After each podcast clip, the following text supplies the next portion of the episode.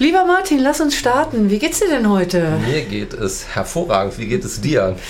Super, wenn ich mit dir einen Podcast machen kann. Nicht unser erster Versuch, aber der erste, der jetzt richtig gut wird, oder? Der erste, der perfekt wird. Mhm.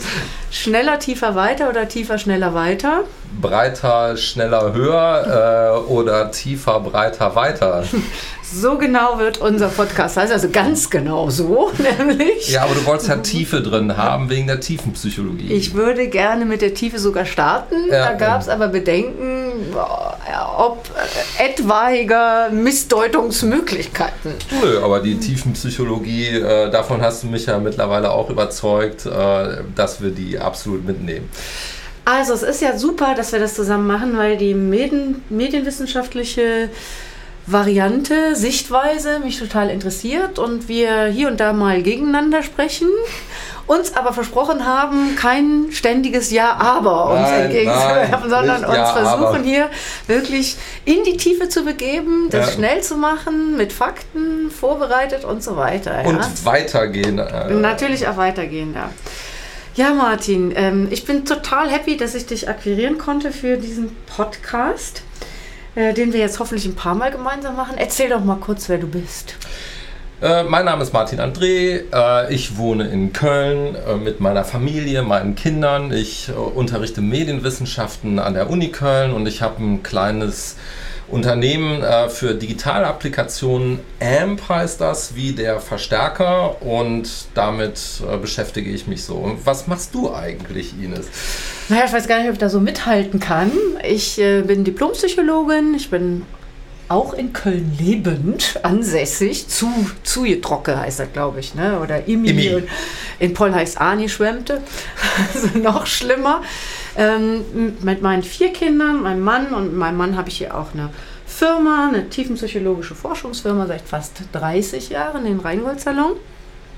Und wir fragen alles rund um Kultur, eigentlich auch Medien, Werbung ja, okay. und äh, also Medienwirkung und so etwas, ja. Ähm, unter anderem auch zum Thema Podcast, weswegen ich es so wichtig finde, endlich mal einen richtig guten Podcast zu machen. Ja, und ähm, jo, mach noch so eine kleine Fernsehsendung. Buch habe ich auch mal geschrieben, nicht so viele und so tolle wie du, aber immerhin, eins habe ich auch mal geschafft. Und äh, ja, und jetzt freue ich mich, dass wir uns heute über ein bestimmtes Thema auseinandersetzen. Ne? Genau, heute geht es um das Thema Sustainability, Nachhaltigkeit. Und ähm, was fällt dir denn zu dem Thema ein, Ines? Also erstmal, dass es mit Corona ganz schön in Vergessenheit geraten ist. Ne? Also da ist ja so, vorher war die Greta-Welle und jetzt haben wir plötzlich gar kein Ding mehr mit dem äh, Thema, anscheinend. Aber da hast du ja auch schon gesagt. Äh, Nur, dass man jetzt feststellt, ups, die Luft ist sauberer, wenn wir weniger Auto fahren. Vorher waren es aber die Autos auf gar keinen Fall. Kann Nein. ja gar nicht sein und so weiter. Ne? Der Flugverkehr macht ja auch nur 2% der Emissionen, mhm. sagt man immer. Ne? Ja. Und das ist ja auch so das Thema. Und dass wir immer sagen, naja, ich muss bei mir nicht anfangen, weil ich bin ja nur ein kleines Lichtchen oder ein kleines Rädchen in dem großen Ganzen. Das bringt bringt doch sowieso nichts, wenn ich mal ein bisschen was einspare.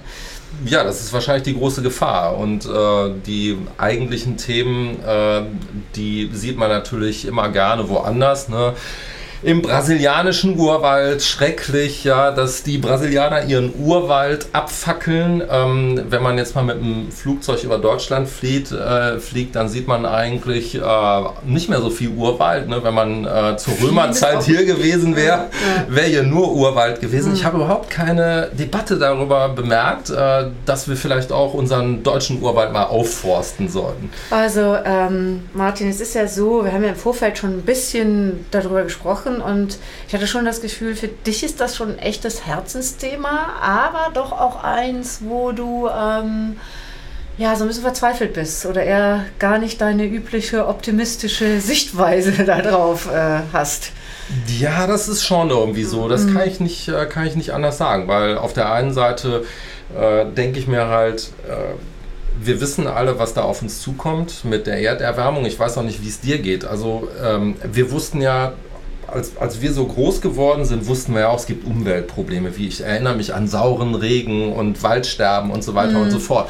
Aber das waren halt immer so Probleme, wo man das Gefühl hatte, das waren spezifische Probleme. Aber es ging nicht darum, so, äh, dass das Ende der Welt jetzt bald kommt. Und ich glaube, wenn mir damals jemand gesagt hätte, dass dass das überhaupt möglich ist, dass wir Menschen Sachen anstellen würden, die dazu führen würden, dass es äh, in Deutschland im Winter quasi keinen Schnee mehr gibt, dann hätte ich gesagt, das, das, das kann überhaupt nicht sein. Und das finde ich so erstaunlich, dass wir uns damit auch irgendwie abgefunden haben. Ja? Vor allem ist ja auch ein Thema, das wird ja auch nicht wiederkommen. Ich erinnere mich an meine Kindheit, wir sind eigentlich fast jeden äh, äh, Winter, konnten wir Schlitten fahren und das ist halt jetzt nicht mehr so. Das ist ja vor relativ kurzer Zeit gewesen. Und das heißt, wir merken das jetzt, das ist jetzt hier, das Wasser steht uns eigentlich hier bis zum Hals, äh, die äh, äh Temperaturerhöhungen, die kommen und äh, wir haben es aber irgendwie noch nicht so richtig Kapiert. realisiert. Irgendwie. Mhm. Ich glaube, da sagst du was ganz Spannendes, die Temperaturerhöhungen kommen und meine Befürchtung ist, dass die allermeisten Menschen, insbesondere hier in Deutschland, das erstmal ganz Super. cool finden. Ja, also, wann kommt endlich der Klimawandel? ne, dass sie eben sagen, wir haben jetzt mal wieder richtige Sommer und äh, wie er früher einmal war. Ne? Also dass man auch mal drei, vier, fünf Wochen am Stück Sonnenschein hatte, nicht immer nur den Regen in Deutschland. Viele finden die Vorstellung, dass Deutschland das neue Italien ist, so von der Wetterlage, überhaupt gar nicht so schlimm. Will heißen, ähm, sagst ja, Mensch, wir machen uns das nicht so richtig bewusst. Das stimmt natürlich auf der einen Seite, ne? dass die Menschen irgendwie das, das, sich nicht richtig klar machen, weil es ist ja noch weit weg oder kann man schön den Kopf in den Sand stecken. Aber was ähm, aus psychologischer Sicht ein weiterer echt spannender Aspekt ist, ist, dass das erstmal noch mit ziemlich viel Lust verbunden ist. Ja, ja das stimmt. Ich muss nicht das Auto kratzen im Winter. Auto ist immer noch das deutsche Lied. Ne? Ich das Wichtigste. Jetzt, ne? Ich kann jetzt hier auch Sommerurlaub machen. Ist ja vielleicht in Corona-Zeiten auch mhm. ganz schön. Ich darf nicht raus. Toll, das Wetter ist super. Ne? Das ist also erstmal ein großer äh, Lustgewinn auf den ersten Blick.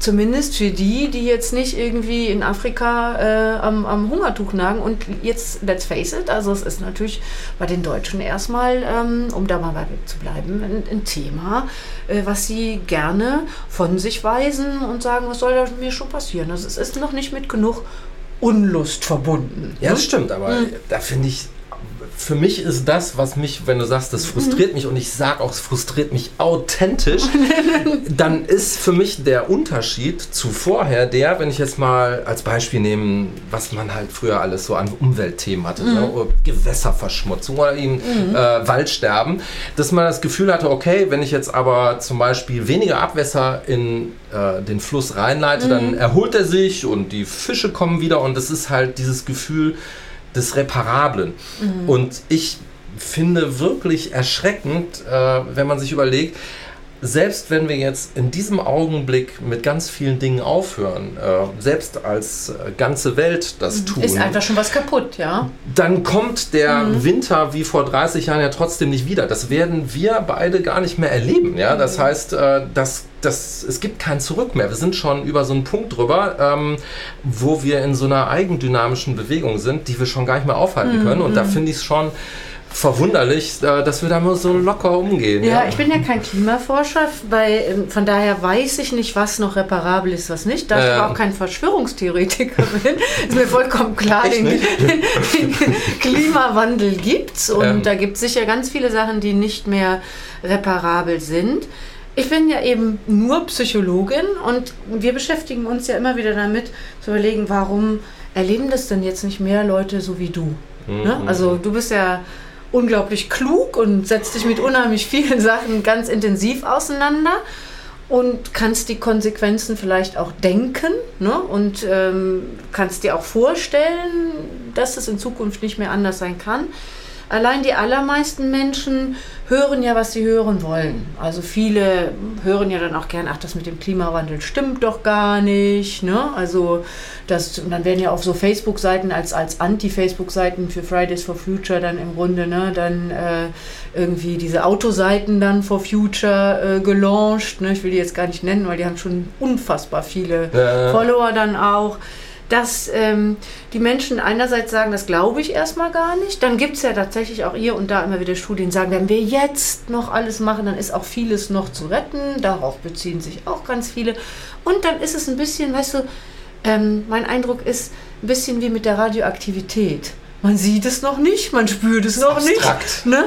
Dann ja. bleibt es abstrakt und es tut mir noch nicht konkret weh. Und es hätte auch ja immer noch Jodi. Ja, das ist typisch ähm, Kölsch. Ne? Ähm, aber das ist ja aber trotzdem auch so ein mhm. normales Denken. Das finde ich in diesem mhm. äh, Film zum Beispiel The Day After Tomorrow so. Ja, mhm. aber ne, es passiert ja nicht heute, ne? Also die, mhm. die, die, äh, diese drastische Veränderung, also es kann eigentlich nicht sein. Das ist, man, man denkt erst, es ist ein Witz und irgendwann kommt es tatsächlich. Und wenn ich mir angucke, diese Panik in Bezug auf äh, Corona, ich meine, mhm. Corona ist ja total schlimm, aber mhm. wenn ich mir überlege, die katastrophalen Folgen von der Klimakatastrophe, die irgendwie gefühlt für mich hundertfach äh, schlimmer sind, da sind wir dann einfach nur entspannt, weil das eben, wie du sagst, wahrscheinlich abstrakter ist oder weiter weg oder man kann es noch nicht so ganz fühlen und die anderthalb Grad, anderthalb Grad. Ja, aber ne? dann wäre ich jetzt als Psychologin, komme ich mit meiner steilen These. Komm man steilen muss These. es fühlen können, ja. dass es weh tut, wie, ja. wir, wie wir es bei Corona auch gefühlt haben. Also, wenn wir was verändern wollen, muss Fehlverhalten, was das Klima angeht, unter Strafe gestellt werden. Wir mhm. ändern unser Verhalten nicht freiwillig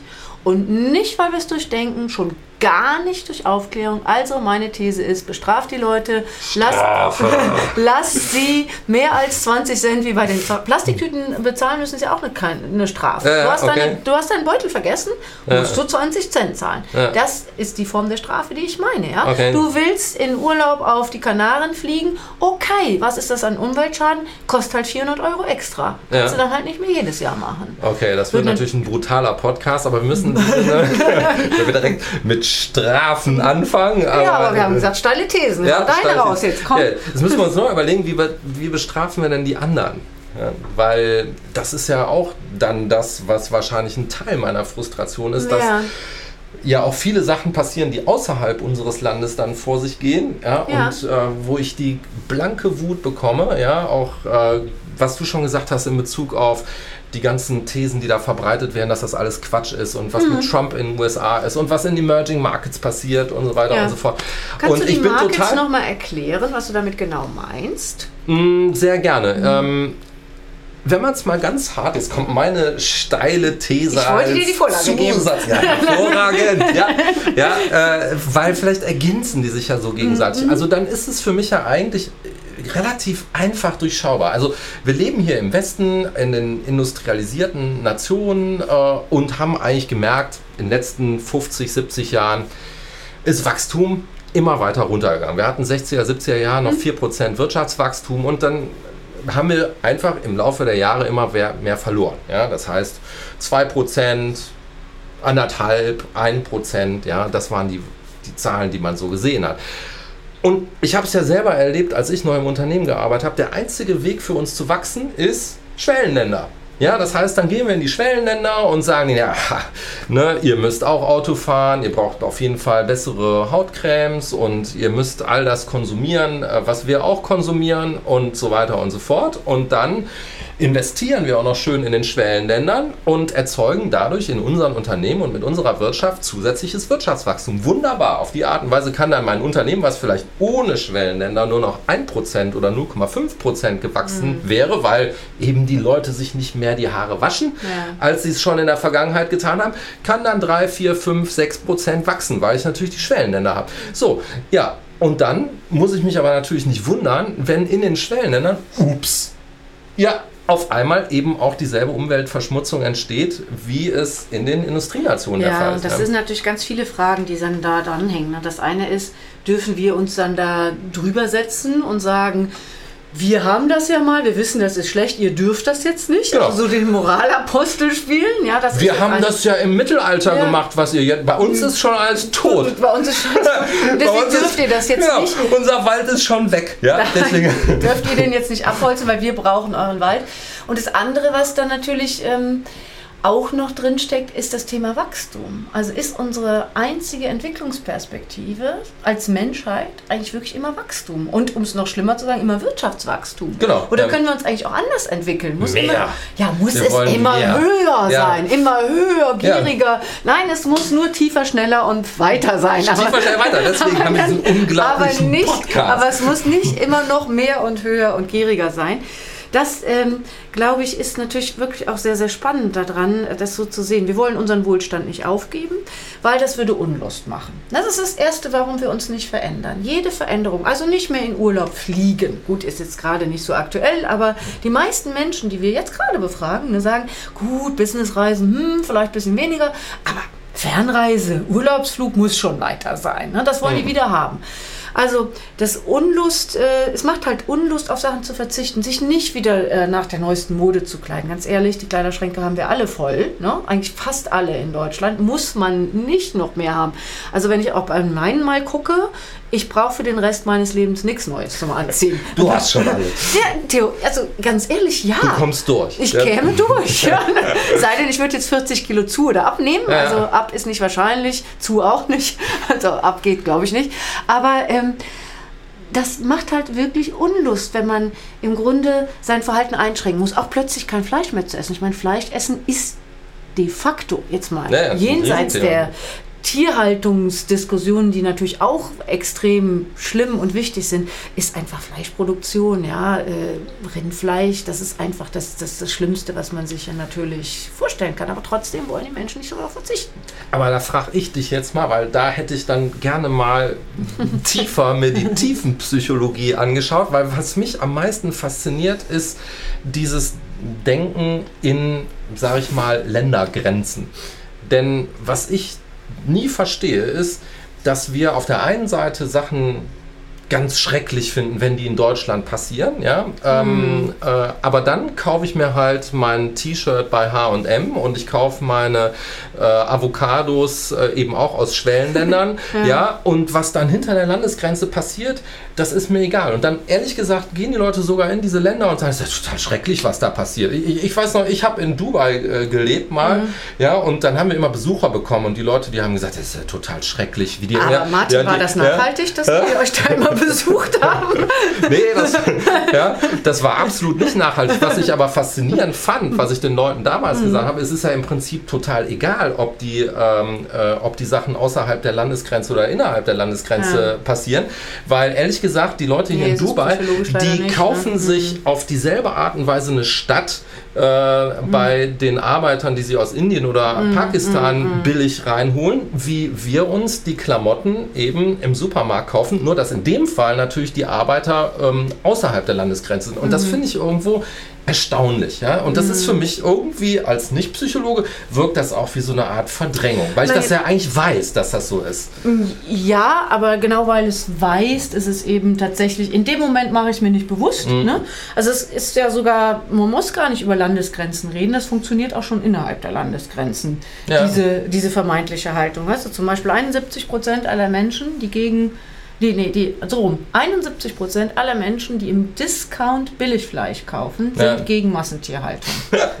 Und die wissen aber natürlich, dass das aus Massentierhaltung War, war das ist. nicht lustig jetzt mit Corona, dass jetzt auf einmal die Empörungswelle ähm, wegen den Zuständen in den äh, ähm, äh, in diesen in der fleischverarbeitenden Industrie ist, wo wir uns denken, das hätte man ja überhaupt nicht Ja. ahnen können. Ja, und da, aber um da auf den Punkt nochmal zu kommen, weil du ja sagst, wie kommt das denn mit den Ja. Landesgrenzen? Der Punkt ist, wir sind halt keine rationalen Wesen. Mhm. Entgegen aller anders lautenden Behauptungen ist der meiste Teil unserer Handlungen und auch der meiste Teil unserer Gefühle eben irrational. Ja, okay.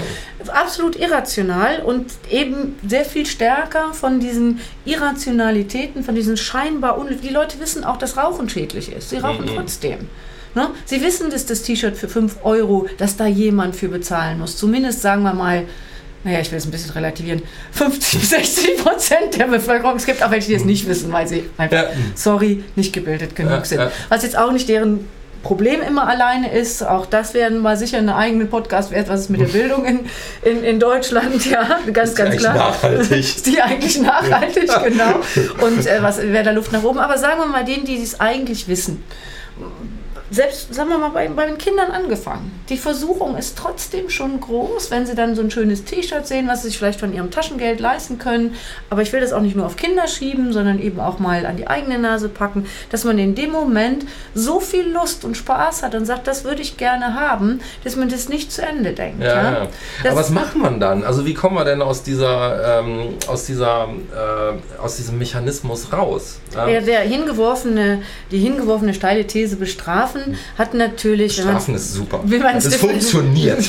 Differenz ja, letztlich leben wir hier auf einer angedrohten Strafe in unserem gesellschaftlichen System zusammen. Ja, wir würden uns sonst die Köpfe einschlagen, uns gegenseitig die Handys klauen. Und sonst, also wir machen das nicht, weil, Ja, weil wir dafür sonst bestraft werden. ja, ja. Ne? Sonst, Bestrafe äh, ist ja auch so eine Art umgekehrte Belohnung.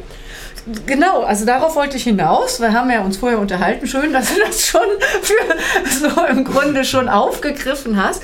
Ähm, Im Grunde muss man die These natürlich relativieren und genauer angucken. Wenn wir Menschen keine rationalen Wesen sind, was für Wesen sind wir denn? Wovon werden wir gesteuert? Wovon werden wir getrieben in den meisten Fällen? Und da kann man eben sagen, wir machen gerne Dinge, die Lust bereiten uns. Ja, von, von Anfang bis Ende. Ob das Essen ist, ob das die, die Vermehrung ist, ob das ja, das machen wir gerne. Und wir vermeiden Dinge, die Unlust machen. Wir müssen uns oftmals dazu zwingen, zu lernen, zu arbeiten. Wenn überhaupt, sublimieren wir. Das hat der Freud ja mal so schön gesagt. Ne? Hat im Grunde gesagt, ja, äh, das, was uns Unlust macht, machen wir deswegen, weil wir danach eine größere Belohnung bekommen. Hm? Also wenn wir mehr arbeiten, verdienen wir mehr Geld, können wir uns die geileren Frauen leisten. um es mal ganz verkürzt Gut, dass du das gesagt hast. ja, genau.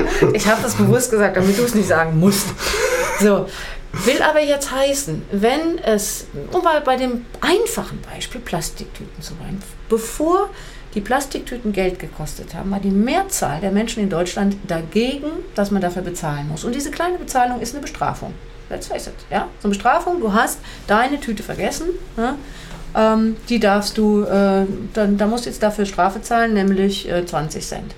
Seit das eingeführt ist, sind über 80 Prozent der Menschen finden das jetzt plötzlich gut. Das nennen wir Postrationalisierung. ne?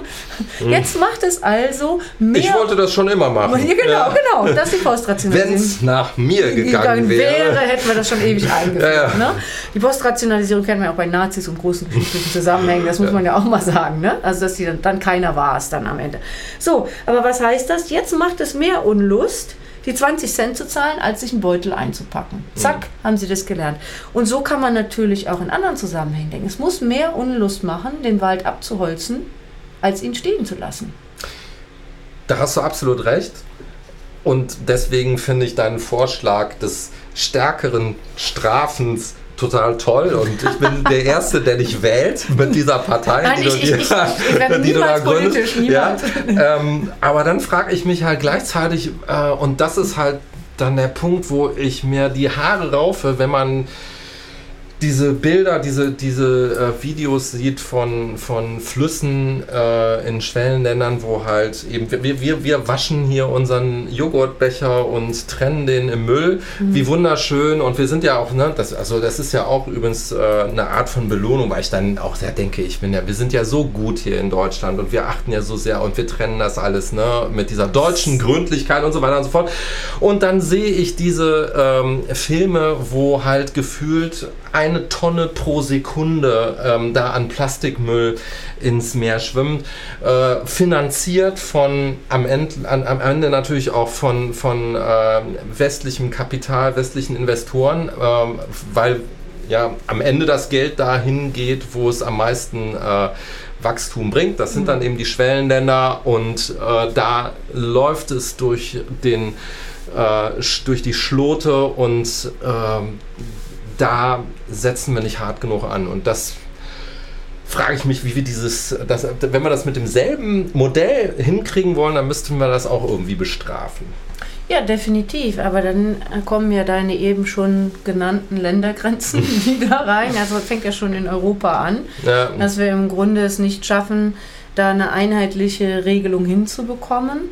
Ne? Und wird im Grunde gesagt, solange Deutschland noch so viel wohlhabender ist, warum sollen wir äh, denn jetzt die Natur schon, wir wollen erstmal auch den gleichen Wohlstand haben. Ich kann das auch verstehen, wenn ich Ne? die Menschen sehe, die nicht wissen, die morgens aufstehen Nicht und wissen, nicht wissen, wie sollen, sie den ja. Tag Ja. überleben sollen, Dann dass wir denen erklären sollen, ja. du musst den Müll trennen, ähm, das kann ich nun Hunger, auch Hunger ist nachvollziehen. jetzt mal das größte Umweltprinzip, da ist die Natur mir erstmal egal. Ganz genau. Ja. Also dann ist äh, die Natur retten und die Umwelt zu retten und das Klima zu retten, ist erstmal eine rationale Geschichte, solange sie mich nicht ganz, ganz konkret, ganz direkt betrifft. Ja, dass ich nichts mehr zu essen habe, weil es zu heiß wird, dass ich wirklich nichts zu trinken habe, weil die Flüsse übergehen. Wir haben was zu trinken. Du hast ein sauberes Wasser, dich rühren die Bilder vielleicht noch an, weil du auch dahin gereist bist, weil du konkret mal vor Ort warst.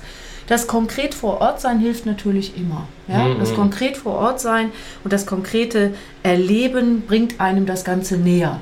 Weil Erleben macht es nah, nicht Mhm. drüber nachdenken. Also das drüber nachdenken ist etwas, was ganz wenige Menschen, wie eben so eine Greta, weil die auch ein bestimmtes psychisches System, was immer als Krankheit ausgelegt wird, aber sie hat einfach ein bestimmtes, ungewöhnlich psychisches System, was den meisten Menschen nicht zugänglich ist. Mhm. Also die hat eine, eine, eine sehr rational arbeitende ähm, Variante äh, äh, des psychischen Systems, was, was ja, 99 Prozent der Menschen eben so nicht haben. Ne? Ja, aber ich finde es gut, dass du Greta nennst, weil das natürlich auch so eine Frage ist, weil immer behauptet wird, äh, Gen Z, die sind jetzt viel politischer. Nicht. Ähm, und ich sehe es äh, interessanterweise auch nicht so. Stimmt gar ähm, Ja, ähm, weil für mich ist eigentlich auch ein Hauptproblem, ich würde das mal so nennen, das ist der, ähm, diese Dekorations-Sustainability. Dieses, äh, ich mache das noch irgendwie so ein bisschen mit und ich mache da auch irgendwie, wenn Ja, ich gerade aus meinem Mhm. Pappbecher trinke, mache ich noch schön ein Selfie Ja. und fotografiere mich dabei und dann habe ich auch noch ein gutes Gefühl, weil ich irgendwie noch besser rüberkomme, dass ich das auch noch so irgendwie so ein bisschen mitnehme und äh, alle erzählen über Generation Greta, dass die so viel äh, politischer ist und ich denke mir die ganze Zeit, ja okay, wann, wann kommt ihr denn? Ähm, Mhm. Kann ich- aber das sehe Schöne ich Zahl, gerade. schöne Zahl dazu. Kurz bevor die Fridays for Futures ihren Höhepunkt hatten, ne, haben wir so eine Insta-Studie gemacht. Und Okay. da war das Thema Klima, also welche Themen interessieren euch auf Instagram? Ne?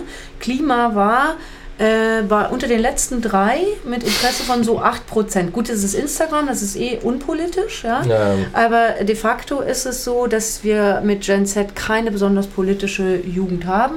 Ich sehe es wie du, wir haben so zwei Seiten, also erstmal die Dekorations-Sustainability, die Leute, die sich wirklich damit schmücken und sagen, this is my new lifestyle und ich will es machen, wobei es da echt ein paar coole Leute gibt, wie zum Beispiel äh, Janine Steger, die wirklich ein tolles Buch geschrieben hat und, und auch äh, hergegangen ist und ihr ganzes Leben komplett geändert hat. Ähm, Finde ich ganz toll, auch sehr, sehr vorbildlich. Sie sagt auch, man muss nicht perfekt sein, man kann in kleinen Schritten starten, was auch eine gute Strategie ist. Im Grunde nicht zu sagen, äh, ich ähm, muss alles direkt auf 100% äh, Nachhaltigkeit umstellen, sondern jeder kleine Schritt hilft. Und hier sind wir bei der anderen Seite. Viele denken ja, weil jetzt Brasilien, China, Schwellenländer aller Art wirklich jetzt die Umweltschweine sind oder weil die USA jetzt hier aus dem Klimavertrag aussteigt, ja, dass ihr Pappbecher, den sie vielleicht bei Starbucks jetzt kaufen, ja, Dass der nicht so- wichtig ist, dass das nicht mehr wichtig Mhm. ist. Ne? Ja. Dabei sind es, ähm, ich glaube, 350.000 Pappbecher pro Stunde in Deutschland, die, äh, also, nee, nee, in Berlin war das nur 350.000 pro Stunde in Berlin. Wo ich, äh, wo ich wirklich fast, äh, fast gedacht habe, da müssen wir noch einen Faktencheck machen. Ja, ja, müssen wir noch einen Nee, ich habe die. Ta- die Zahl tatsächlich gerade in der Fernsehsendung äh, Okay. recherchiert. Also die ist, äh, die ist wirklich unfassbar hoch. Ich glaube, es sind 2,8 Millionen am Tag in Deutschland. Das kommt hin. Ja, aber dann ist das ehrlich gesagt natürlich auch ein frustrierender Schluss, zu dem man Ja. da kommt, weil dann würde ich das weiterführen, was du sagst und sagen, okay, Greta von Thunberg ist sowieso, finde ich, äh, eine höchst massenmedial inszenierte Figur, wenn man sich das so überlegt. Und ich weiß auch gar nicht, ob das so angelegt ist oder ob das was daran bewusst oder was daran unbewusst ist. Aber dann hat man schon dieses den Namen Greta, ähm, die äh, Zöpfe, ähm, Ja, dieses äh, kindliche, ähm, äh, die dann ähm, natürlich auf großen Veranstaltungen ähm, nach vorne gestellt wird und es wird von den Massenmedien unglaublich äh, bereitwillig aufgenommen, weil es eigentlich so eine augenzwinkernde Figur ist. Auch wie lustig die Greta, wie bei Hänsel und Gretel, die den Erwachsenen die Leviten liest, ja, und alle sitzen da und und die sind die böse Hexe, finden das, die ja, genau. Und ja, wir müssen, wir müssen tatsächlich irgendwie äh, mehr für Sustainability tun. Und äh, schönen Dank, dass du da warst. Und äh, damit ist das eigentlich nur Teil von so einer Art ja, Dekorations-Öko-Aspekt, den ich da irgendwie noch mitnehme. Und dann machen wir weiter und dann schauen wir mal, was es sonst noch irgendwie gerade an unterhaltsamen neuen Sachen geht. Und damit äh, bleibt aber das Thema Sustainability viel zu tief auf der Agenda und es ist überhaupt nicht weit genug vorne und wir sind überhaupt nicht radikal genug und ähm, so kommen wir da nicht weiter.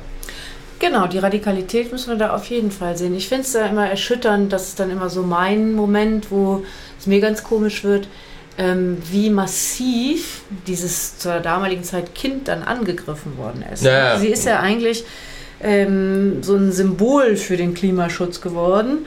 Und daran wurden dann natürlich auch alle Klimagegner haben sich daran abgearbeitet. Ne? Das Ja. hatte für mich schon aus psychologischer Sicht schon fast Missbrauchstendenzen. Mhm.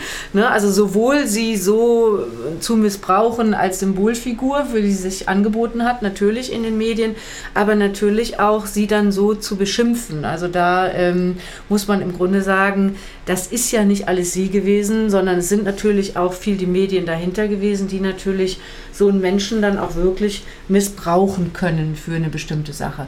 Andererseits muss man natürlich sagen, ich bin auch froh, dass es sie gegeben hat, weil das Thema noch nie so weit oben war und so eine Symbolfigur natürlich auch ähm, einen Vorteil haben kann. Ja? Ich In bin total bei dir, wobei ich es Mhm. äh, faszinierend finde, dass du schon sagst, es hat sie gegeben, weil ich Ja. habe da ja auch Hoffnung drauf, dass je mehr dieses Thema nach vorne kommt, äh, desto besser. Von daher, ähm, egal in welcher Form äh, das passiert, äh, es ist immer besser, wenn es passiert, als wenn es nicht passiert.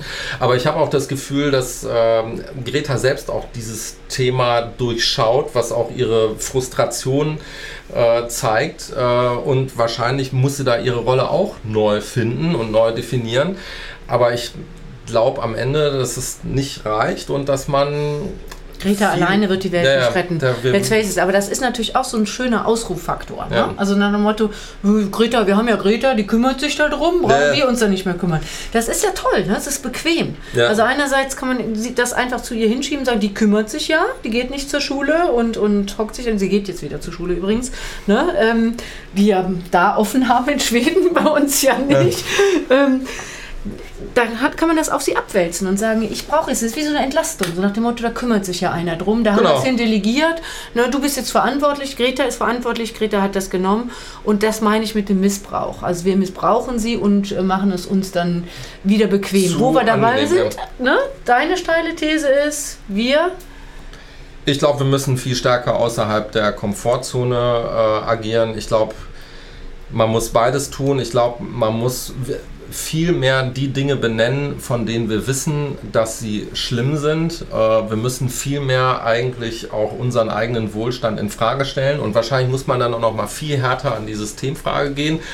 Aber gleichzeitig glaube ich, am Ende hängt es immer von uns selber ab. Wir sind selber Role Models und wir müssen viel stärker noch äh, hinterfragen, was äh, wir tun und äh, äh, das darf exakt nicht passieren, dass wir denken, äh, weil sowieso ähm, in anderen Ländern so viel ökologisches Schindluder betrieben wird, äh, dass wir nicht auch an uns el- selber ich- arbeiten müssen. Dann ist Greta natürlich ein Teil der Komfortzone, weil viele sagen, die kümmert sich ja, Ja, ja. braucht sich keiner mehr dazu kümmern.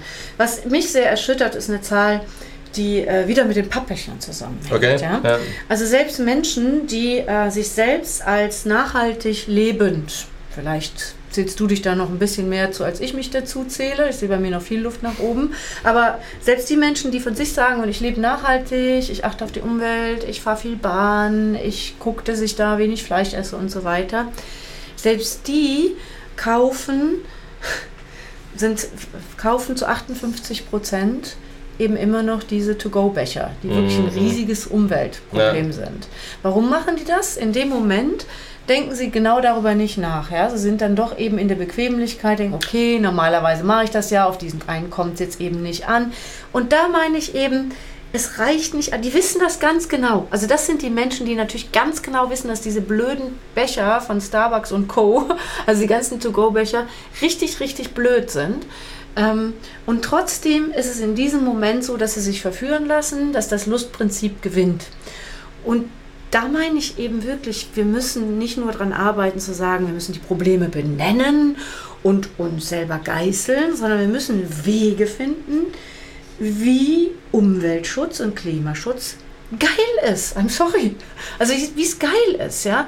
Und der erste Und kleine, Spaß macht, ja, ja. der erste kleine Schritt kann natürlich nur in die Richtung sein, das andere muss total ungeil sein. Ja. Also, Ich finde das interessant, dass du den Plastikbecher nimmst, weil für mich ist eigentlich das, was so traurig ist, dass es eigentlich keinen einzigen Plastikbecher im Meer geben müsste, weil wir alle wissen, in dem Augenblick, wo ich 2 Euro Pfand auf jede Plastikverpackung setze, wird kein einziger Becher jemals ins äh, Meer gelangen. Das kann man morgen festlegen. Exactly, Ja. aber das bin ich bei der Bestrafung. Das Ja. ist dasselbe mit der Plastiktüte. Ganz genau. Wenn es heute zwei, dann vergessen wir diese Becher Ja, nicht mehr.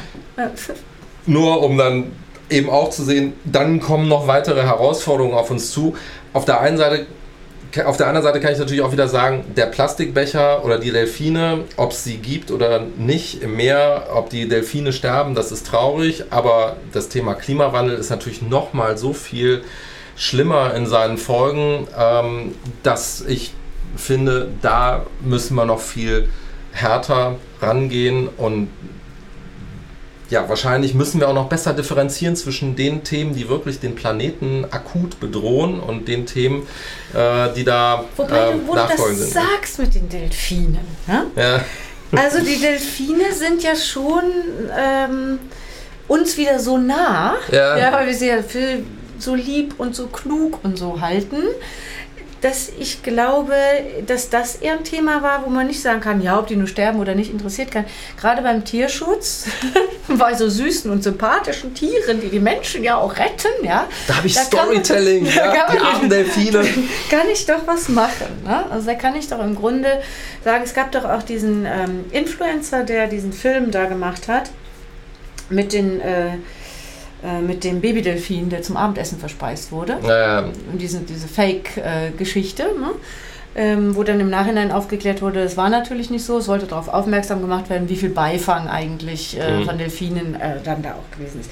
Das hat ja unglaublich, äh, unglaubliche Viewerzahlen hervorgerufen und deswegen stimme ich dir bei den Delfinen nicht ganz zu. Mal davon ab, dass ich es immer noch arrogant finde, da werde ich immer so wütend, dass wir denken, ja, ob es jetzt eine Tierart mehr oder weniger gibt oder hm, ist doch egal. Klimawandel ist ganz, ganz äh, weit oben, nicht um dir zu widersprechen, sondern um zu sagen, ich glaube einfach nicht oder bin dazu demütig, dass wir einschätzen können, was welches Lebewesen zum großen Ganzen beiträgt. Ja? Und deswegen finde ich es wichtig, dass es weiterhin Delfine gibt. Und natürlich auch, weil ich Delfine super cool finde. ja, also, um das ganz klar zu sagen, ich bin nicht gegen Delfine, aber ich habe natürlich extra dieses Beispiel genommen, weil es ja so faszinierend ist. Das sind ja auch wieder die Gesetze der Medien. Das ermöglicht natürlich Storytelling. Das andere ist abstrakt. Da reden wir über Grad und CO2 und Tonnagen äh, von CO2-Ausstoß pro Person und so weiter und so fort. Und das sind natürlich wunderbare Sachen, die auch dankbar von den Medien aufgegriffen werden, auch gerne von den sozialen Medien. Der Kormoran, der das Plastiknetz um den Schnabel hat und der Held, der ähm, den Kormoran von dem Plastiknetz befreit hat und deswegen ja, auf der einen Seite sind das konkrete Themen, konkretes Storytelling, wie ich die Leute eben auch bewegen kann. Nur wird es mir so ein bisschen mulmig, ähm, wenn ich von Alexander Gerst die äh, Bilder aus dem Weltraum sehe und bemerke, wie unglaublich dünn diese Schicht ist, die uns eigentlich vom Tod des Weltraums trennt und wo ich irgendwie kein gutes Gefühl habe, wenn ich mir anschaue, was gerade passiert, dass wir eigentlich immer nur mehr verschmutzen, dickere Autos fahren und immer noch mehr äh, in die Luft geblasen wird. Ja, du ja nicht, deswegen die anderen ja natürlich. ähm, also, was ich natürlich in dem, was du beschreibst, auch merke, ist, was ähm, du sagst, wir werden das nicht mehr erleben mit den Wintern. Ne? Um mal dein Beispiel Es ist vorbei, aus- ja. Es ist vorbei. Das hat natürlich auch was damit zu tun, dass wir jetzt um die 50 sind und das Gefühl haben, bestimmte Dinge werden wir nicht mehr erleben. Das macht nochmal, ne, sie kommen nicht mehr wieder. Ja. Und das lässt sich natürlich wunderbar auch am Klimawandel erzählen. Warum sage ich dir das jetzt? Nicht um dich zu kritisieren, ganz im Gegenteil, sondern um dir ein bisschen Mut und Optimismus mitzugeben. Ne? Also Ja. im Grunde zu sagen, ich finde äh, deinen Kampf für das Klima ganz wunderbar. Ich finde ihn aber zu traurig, wenn ich mitkriege, dass du. Und wir haben gesagt, wir machen kein Ja, aber. Also alle, die jetzt uns zuhören, wir haben versucht, uns nicht dauernd in diese Ja-Aber-Logik zu gehen. Und wir haben gesagt, wir wollen uns nicht rein monologisieren. Ich fürchte, dass es hier ab und zu mal passiert. Also. Ich glaube, dass man dann natürlich bestimmte Dinge auch mit so einem weinenden Auge sieht, das kommt nie wieder. Ne? Mhm. Und das hat natürlich auch was mit der Lebensphase zu tun, ohne das relativieren zu wollen. Ich teile das zu 100 Prozent. Also man kann, Ja. das, man kann das ja auf der rationalen Ebene so sehen. Nur, es hilft ja nichts, so Ja. damit umzugehen. Also je pessimistischer man ist, desto weniger wird man wahrscheinlich bewegen, weil ich eben glaube, dass wir wirklich ganz klar auf der emotionalen Ebene agieren müssen. Die Aufklärung kann jeder sich reinziehen, der will und der intellektuell genug ist dafür oder klug genug dazu ist. Das gibt es alles. Die Fakten liegen auf dem Tisch, da gibt es nichts dran zu diskutieren. Der Punkt ist aber, wir müssen die Menschen auf der einen Seite befriedigen, den Spaß gönnen und auf der anderen Seite sagen, okay, an der Stelle machen wir das Leben richtig scheiße für dich. Entschuldigung. Ist völlig richtig, ja. Wir wollen hier nicht sitzen und traurig sein und ich äh, finde das eine tolle Idee, dass wir jetzt positiv nach vorne gehen und zwar mit einem Approach des positiven Strafens ja. äh, geil, und ja. daraus in Zukunft unsere Lustgewinne ziehen.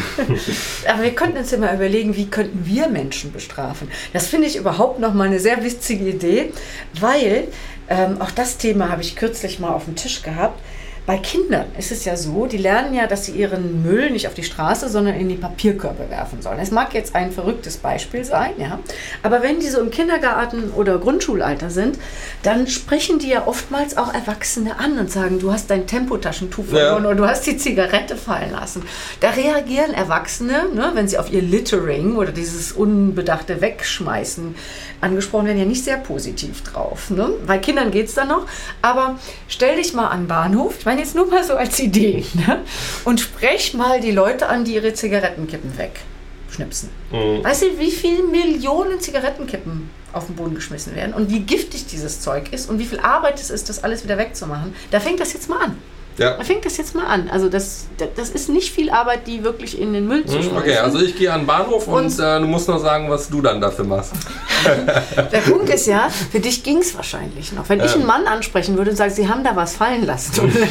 Ich fürchte, ich könnte mich vor Beschimpfungen kaum noch retten. Ja. Und ich fürchte, es wäre bei dir nicht viel anders. Nur ne, wärst du wahrscheinlich nicht ganz so gefährdet ich. Ich mache das tatsächlich nicht, weil ich Schiss habe. Ja, Und dann ich können wir auch daraus, da ja, dann, und dann wird es kein, kein Podcast, sondern ein Vlog, den wir da machen. äh, Ja, genau.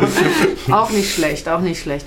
Ja, aber ähm, tatsächlich wäre das ja mal eine Idee zu sagen, kann man Leuten das nicht einfach unangenehm machen, also Unlust zuführen, indem man sie anspricht Mhm, und sagt, oh, hast da was fallen lassen. Machen wir so einer Kleinigkeit angefangen. machen wir als Experiment. Machen wir als Experiment, okay. Aber ich brauche da einen Bodyguard. das, das, ich traue mich das tatsächlich alleine nicht. Ja, Und die Kinder kriegen dann irgendwann mit, dass das bei ihnen auch vergebene Liebesmühe ist. Die, die haben das ja wirklich gelernt. Ja? Die haben wirklich gelernt, das macht man nicht. Die sind stolz, dass sie das gelernt haben. Und dieser Stolz wird ihnen wieder ausgetrieben. ja, man. Also es ist auch das Erstaunliche, dass die Menschen immer von sich selber denken, dass sie gut sind. Ne? Ähm, keiner denkt von sich selber, dass er, dass, dass irgendwas fundamental an dem, was man selbst tut, schlecht ist. Und deswegen, ich hatte die Situation sogar vor zwei Wochen, als äh, äh, Leute durch den Wald gelaufen sind und ihre brennenden Zigarettenkippen äh, nach, ich glaube, sechs Wochen ohne Regen in den Wald warfen und ich hier so ein gekoppeltes Problem sah. Ach, Also Umweltschutz auf der einen Seite, aber vielleicht wollen wir nicht, dass dieser, ja, und äh. Mhm. ja, Mhm. die Menschen denken von sich selber immer, dass sie gut sind, dass sie Sachen richtig machen und äh, ja, von daher ist wahrscheinlich nicht schlecht für uns alle, auch zu lernen, wie wir irgendwie außerhalb der Komfortzone kommen und vielleicht auch ein bisschen härter mit uns selber sind. Vielleicht ist es ja wirklich eine gute Idee zu sagen, wir stellen uns jetzt an, an den Starbucks und Ja. sagen aber, sind Sie bereit, 2 Euro zusätzlich zu bezahlen für die. Ja. Ja. müsste man eigentlich tatsächlich aufzeichnen, was die Leute dazu sagen. Ich fürchte, wir werden wüst beschimpft. Ja. Ja, ja weil sie, denen das natürlich dann auch peinlich ist, weil sie nämlich genau wie du sagst, eigentlich wissen, dass das Verhalten falsch ist. Und dann kommen sie sowieso in diese Defensive und sie merken, dass sie im falschen Augenblick erwischt wurden. Ja, erwischt wurden, genau. Ja. Aber erwischt werden ist ja das nächste Thema. Wenn Ja. du Strafen für sowas auflegst, dann musst du natürlich auch kontrollieren, Mhm. dass sie eingehalten werden. Und da merke ich dann sogar, steile These hin, steile These her, ne, will ich so einen Kontrollstaat haben? Was sagst du denn dazu? Ist eine gute Frage. Mhm. Und Eine Frage, die wir vielleicht verschieben sollten auf einen anderen Podcast, ähm, weil da kommen wir auch übrigens in, in Fragen, die man sich stellen kann, weil es sind auch Fragen, über die wir nicht nachdenken wollen. Nur mal als Beispiel, eins der größten äh, Themen, was natürlich auch Umweltverschmutzung erzeugt, ist das Thema Überbevölkerung. Und wenn man nur mal als Beispiel sich vor Augen hält, was wäre zum Beispiel, wenn nicht in den letzten Jahrzehnten in China die Ein-Kind-Politik äh, vollzogen worden wäre, wo wären wir dann? Und da sitzen wir hier in unseren Ländern und sind so stolz auf die Freiheit, die wir hier haben und unsere, unser Wertesystem und sagen, in so einem System wollten wir nie leben. Aber da ist wahrscheinlich dann der Augenblick, wo man sich unangenehme Fragen stellen muss, weil die Frage natürlich ist, was hätte das für einen Impact, ähm, wenn zum Beispiel sowas nicht in dieser Form umgesetzt ist. im Moment. Aber unsere Konklusion wäre doch de facto, wir machen positives Bestrafungssystem, um die Menschen raus aus der Komfortzone zu kriegen. Und um sie zu belohnen. Und am Ende haben wir ja gesehen, sie fühlen sich am Ende sogar noch wohl dabei. Und dann werden sie wahrscheinlich irgendwann sagen, ich habe es immer schon gewusst. Und wenn es nach mir gegangen wäre, hätten wir schon viel früher damit Und angefangen. Martin, wie belohnst du dich am Wochenende jetzt? Ich belohne mich am Wochenende ganz einfach dadurch, dass ich mit dem Fahrrad und mit meinen Kindern ein bisschen äh, hier durch die Gegend fahre und äh, die frische Luft genieße und äh, Das schöne Wetter. das schöne Wetter. Wird es schönes Wetter? Ich habe noch gar nicht in die äh, Wettervorhersage. Ja, okay. Also heute zumindest wird es schön. Ja, heute ist es sogar schön warm. Ja, ähm, Sehr warm hier drin. Und was sogar, machst ne? du?